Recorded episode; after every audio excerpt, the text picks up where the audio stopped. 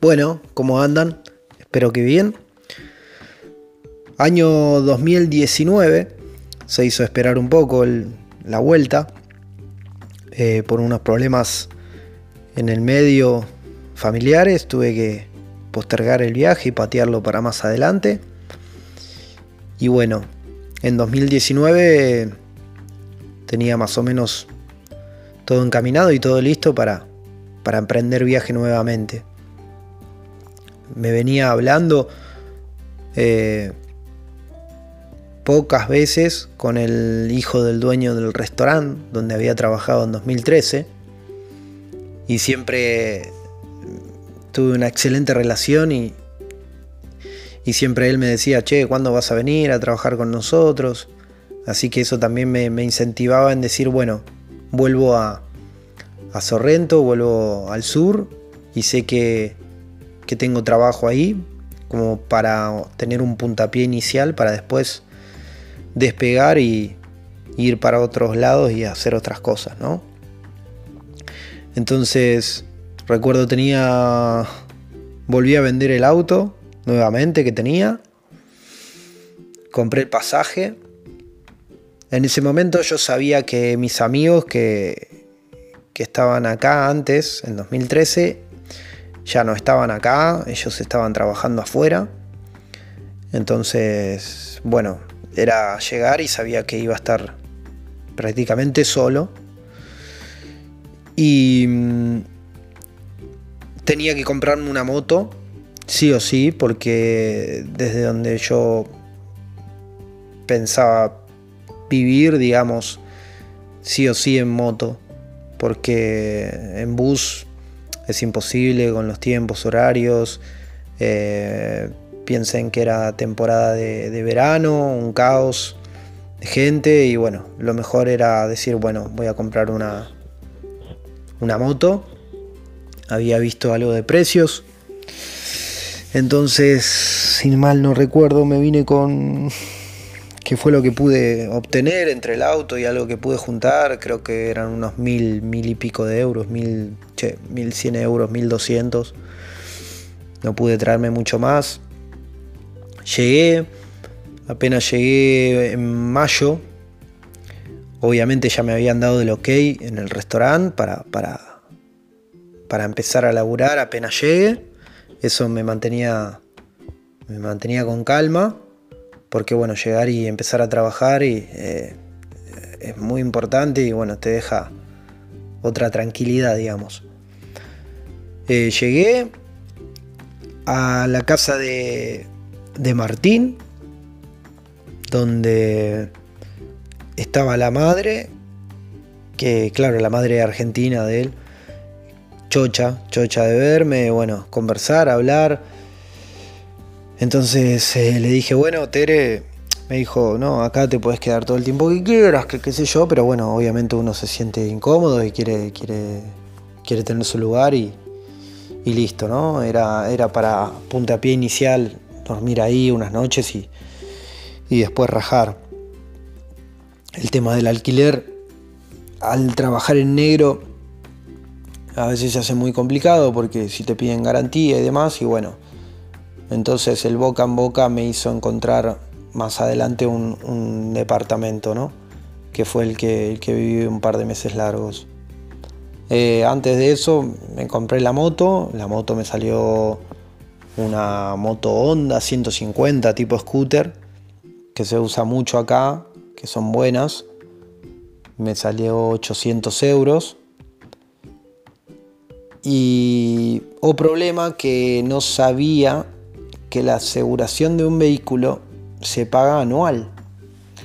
Y al pagar anual tenés que obviamente poner todo el dinero junto y detalle no menor que ellos es como si fuera un, puntaje, lo que en realidad no es un puntaje, es como una, clase. Entonces vos sos, yo sería como la primera vez que aseguraba un, vehículo estando aquí en Italia, yo sería como un principiante, digamos. Al principiante eh, le sale más cara eh, la aseguración. al que está manejando hace 5 años y no tuvo accidentes, obviamente todos los años le cobran un poco menos. Pero yo, bueno, arranqué en la primera categoría, digamos, en la más cara. Y me pedían 750 euros, 750 euros el seguro anual. Así que imagínense casi al mismo precio que salió la moto. Y bueno, al inicio no me alcanzaba, hablé con mi amigo que estaba afuera, me dijo, che, eh, sin vergüenza, pedile a mi vieja lo que te falte y, después se lo das. Obviamente yo, che, me sentía con mucho calor andar pidiendo dinero prestado, que es algo que a mí particularmente no me gusta, me hace sentir cómodo. Pero yo sabiendo que, que una vez solucionado esto empezaba a trabajar y en menos de dos semanas se lo devolvía. Y así fue, le pedí unos 350 euros que eran los que me faltaban y, y se los devolví a las dos semanas, se los devolví, se los pude devolver. El trabajo... El trabajo haces de todo en el trabajo, ¿no? Sos mozo, eh, subís, bajas silla, bajas mesa, traes las mesas acá. muchos matrimonios en ese lugar, muchas fiestas de casamiento. Eh, con solo decirles que solo en mi salón donde yo trabajaba, eh, por día le dábamos de comer en el turno de solo de noche, le dábamos de comer a no sé, 150 y hasta a veces 200 personas por día. Así que imagínense el caos y lo que corres y lo que no te podés parar un segundo, que al entrar en ritmo te demora más o menos 2-3 semanas, porque no lo aguantás sino. Imaginen también el, el calor que hace unos, che, unos 35 40 grados y, estás con camisa y llevando platos. Y bueno, es duro, es duro. Eh, pero bueno, así se gana. Yo arranqué ganando un fijo de 70 euros por turno. Y según ellos la propina se divide, pero bueno, acá está la parte que no me agrada tanto, que hay algunos camareros de hace mucho tiempo que se agarran el, 80% de la propina a ellos y te dan el 20% a vos. Está bien que al inicio uno no puede decir nada porque todavía, a ver, desde 2013 al 2019 yo había olvidado un montón de cosas que prácticamente estaba iniciando de nuevo y estaba aprendiendo. Entonces al inicio uno esas cosas, bueno, me la banco, listo, derecho de piso, ok.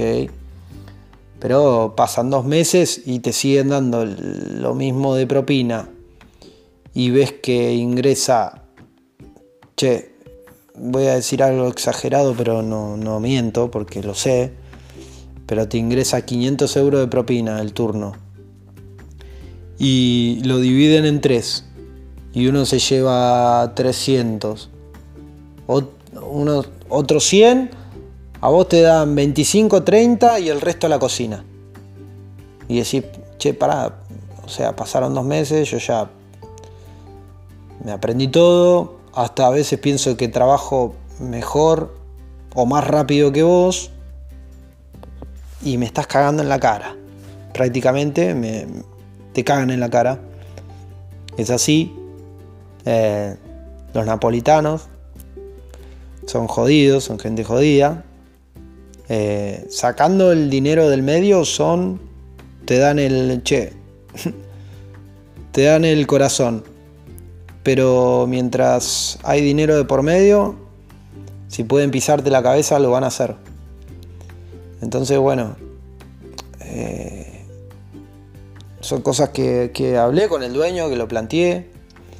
Pero, pero bueno, después el dueño, la verdad que un excelente trato y después me daba 10 euros de más. Entonces ya estaba en 70 fijos. No sé si al principio, eh, al principio, perdón, eran 60 fijos. Después que hablé esto como diciendo, che, dale, o sea, estoy viendo lo que ingresa de propina y, acá dicen que, que, hay que dividirla y, por igual y no es así. Entonces, él agarró y me dijo, bueno, no te preocupes, vos silencio, y me dio 10 euros más, entonces ya eran 70 fijos, más la propina, que eran unos 25, 30, y así iba echando. Y bueno, eh, a juntar plata, a juntar dinero. Había conocido por un conocido del restaurante, un muchacho que, que, vivía cerca de ahí, pero que alquilaba un departamento en, en Meta. Meta es, un, es una ciudad pegada a Sorrento, digamos. Son cuatro municipios, Meta, Piano di Sorrento, Santanielo y Sorrento. Y bueno, le alquilé a este muchacho, que era, como era conocido, obviamente sin contrato, sin nada por el estilo, 450 euros al mes y tenía de gastos entre agua, gas, gas en realidad es la bómbola, le dicen acá, la garrafa. Em, tendría, no sé, 40 euros al mes de gasto. No mucho más porque yo solo estaba por la mañana. A las 4 me iba, a las 5 entraba al restaurante y me iba del restaurante en, época de verano fuerte em, a las 2 de la mañana cuando terminás, que terminas hecho pipa. Pero bueno, eh, vale la pena, el dinero se junta. Eh, es uno de los lugares que te pagan como te pagan. Es bueno porque hay restaurantes que de base te dan 50 euros el turno y bueno, la propina no lo sé, pero ya partiendo de que tenía una base de 70 y después, bueno, la propina ahí, em, la verdad que me servía bastante, siendo solo. Em, ahorré dinero, ahorré dinero, sí, me fue, fue bastante bien, laburé unos unos 5 o 6 meses, no, 6 meses, sí, unos 6 meses. Y, llegó noviembre y bueno, ¿y qué hago? Y, Navidad solo acá, si me quedo. Y mis amigos en, afuera trabajando, porque si me decís encima que estaban los chicos acá, bueno, eh, che, se hace más llevadero, pero medio solo. Entonces opté por, por sacar un pasaje a Argentina y digo, bueno, paso las fiestas eh, allá en Argentina y me vuelvo. Había sacado un pasaje de ida y vuelta. Ida y vuelta. En el interín que me estoy yendo, yo me había ido con una historia eh, que estaba conociendo a alguien. Y, y antes de irme acá, ella había planeado viajar entonces viajó, aprovechó, visitó a su amiga Barcelona y bueno, y vino para, acá y conoció acá y, la verdad que fue, fue una, grata sorpresa, fue muy lindo. Y mm, ella se vuelve, sigue su recorrido, se queda unos días aquí y después, como había dicho, yo ya había sacado el pasaje, me fui en fines de noviembre, si no recuerdo. Digo, bueno, me quedo un mes, en, me quedo todo diciembre, paso fiestas y vuelvo. Em,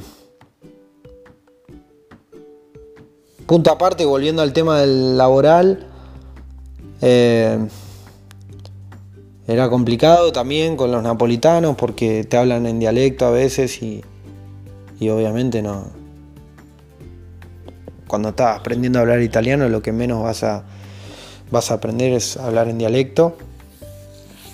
Entonces había a veces muchas confusiones y eso eh, derivaba a que te griten, derivaba a que te hablen mal y, bueno, y muchas veces tuve que, callarme por no, por no haber aprendido bien en italiano y expresarme como quisiera para explicar el porqué de esto o por qué lo otro.